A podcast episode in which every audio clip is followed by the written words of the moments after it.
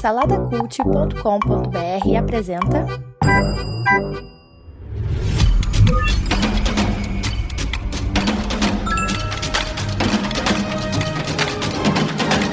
Bicicletas Voadoras. Apresentado por Bruno Guedon. M. Night Shyamalan voltou mais uma vez, né? Diretor aí de Sexto Sentido, Corpo Fechado, Sinais, A Vila. Esses filmes são do, dos tempos áureos, né? Do Shyamalan. E aí depois ele passou por um período muito obscuro ali da carreira dele, né? Com filmes bem questionáveis.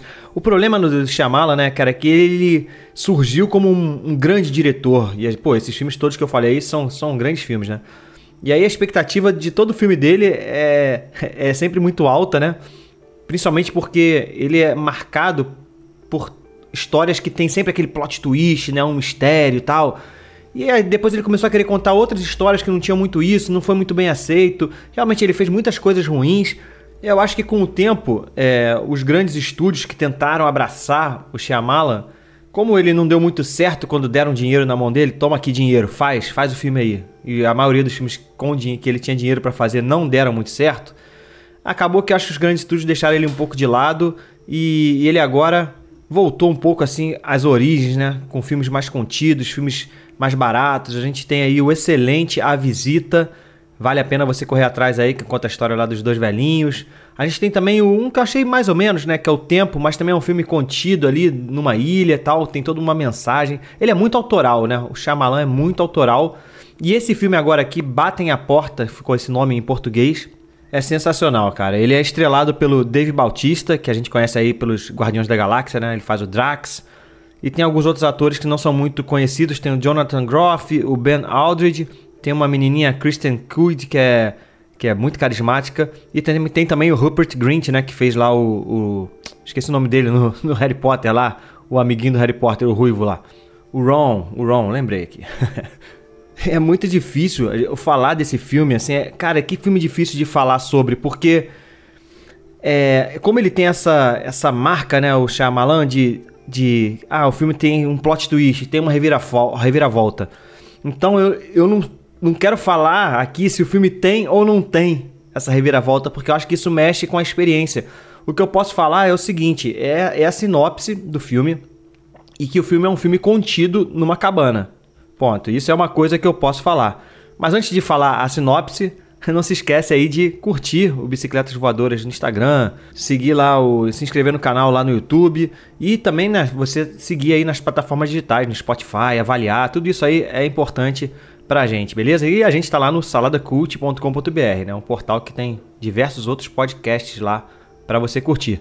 Bem, vamos lá, batem a porta é o seguinte, a sinopse é bem simples durante as férias é, de um casal, um casal inclusive que é homossexual, é interessante a escolha do Shyamalan em retratar um casal homossexual aqui. Então, durante as férias desse casal, eles têm uma filha também pequena. Eles vão, vão para uma cabana no meio do nada, é, para descansar tal, um lugar com lago, enfim. Só que eles são feitos reféns por quatro estranhos armados que chegam lá do nada. E eles falam pro, pro, pro casal, ele, pra, na verdade para a família, né? Essa família ela tem que fazer uma escolha para evitar o apocalipse, ou seja, o fim do mundo. Então eles estão presos ali nessa cabana com essas quatro pessoas e tendo essa escolha para fazer. Acho que é só isso que eu, que eu preciso falar do filme, cara. É, tem todo um mistério ali, né? A gente fica é, tentando entender se aquilo que, o, que esses quatro visitantes estão falando é verdade. Pô, será que é verdade? Será que eles são malucos? O que, que será que está acontecendo aqui? Então, durante um bom tempo do filme, isso é muito intrigante e, e é isso que mantém a gente preso no filme, tá? É um filme curto, tem uma hora e meia, se eu não me engano. E tem o que o Shyamalan sabe fazer de melhor, né? Ele sabe filmar esse tipo de filme, né? As tomadas que ele faz, assim, evocam esse mistério e, e é intrigante realmente, assim. Pô, será que esse apocalipse está acontecendo mesmo? E em determinados momentos do filme você fica assim, não, cara, é verdade, não tem como, olha só. E aí em outro você, opa, Hum, isso aqui tá estranho, tal. Eu acho que talvez o único problema que eu tenho com esse filme realmente é o final. Porque você gera toda uma expectativa ali durante né, o filme em relação a isso, né? Se, se é ou não é verdade. E em determinado momento, quando chega a definição final, eu não sei, eu, fiquei um pouco de sentimento de frustração. Eu não vou explicar o porquê, porque eu não quero dar spoiler. Mas eu fiquei um pouco com esse sentimento, sabe, de frustração. E aí isso me tirou um pouquinho, assim, me estragou, porque é um filme que tava. Assim, eu tava achando excelente. Dentro da proposta dele, perfeito, o filme perfeito. E aí quando chega nesse finalzinho ali, tu fica. Ah, cara, sei lá, não foi tão empolgante, né? A resolução da situação toda. Mas, cara, assim, eu gosto desse Shyamalan é, mais contido, com pouco dinheiro na mão para contar essas, essas histórias mais simples.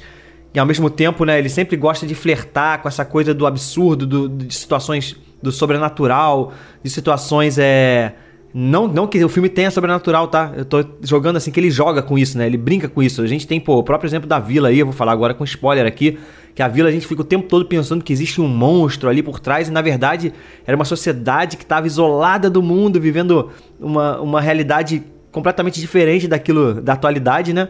E era mantido, aquilo ali era mantido pelos próprios moradores da vila para evitar com que as pessoas tivessem contato com o mundo exterior. Então, no final a gente tem essa grande revelação que é sensacional, né? Então, é, isso que, é disso que eu tô falando. Que, que o Shyamalan sabe fazer bem, né? Ele sabe brincar com isso, o que é real e o que não é real. E aqui a gente fica com essa expectativa, mas o final me deixa um pouquinho frustrado, assim, mas ainda assim eu acho excelente, tá? O filme ele tá disponível para você alugar aí na, na Amazon, na Apple TV também, tá disponível para você alugar. Ainda não está disponível de forma gratuita nas plataformas, só pagando mesmo. R$14,90 ali tu consegue alugar de boa o filme para assistir. E vale a pena. Vale a pena se você gosta desses filmes de mistério e tal. Vale muito a pena, filmaço, tá? É isso, espero que vocês tenham gostado. Até a próxima. Fui! Produzido por Imagem Vida Studios. imagemvida.com.br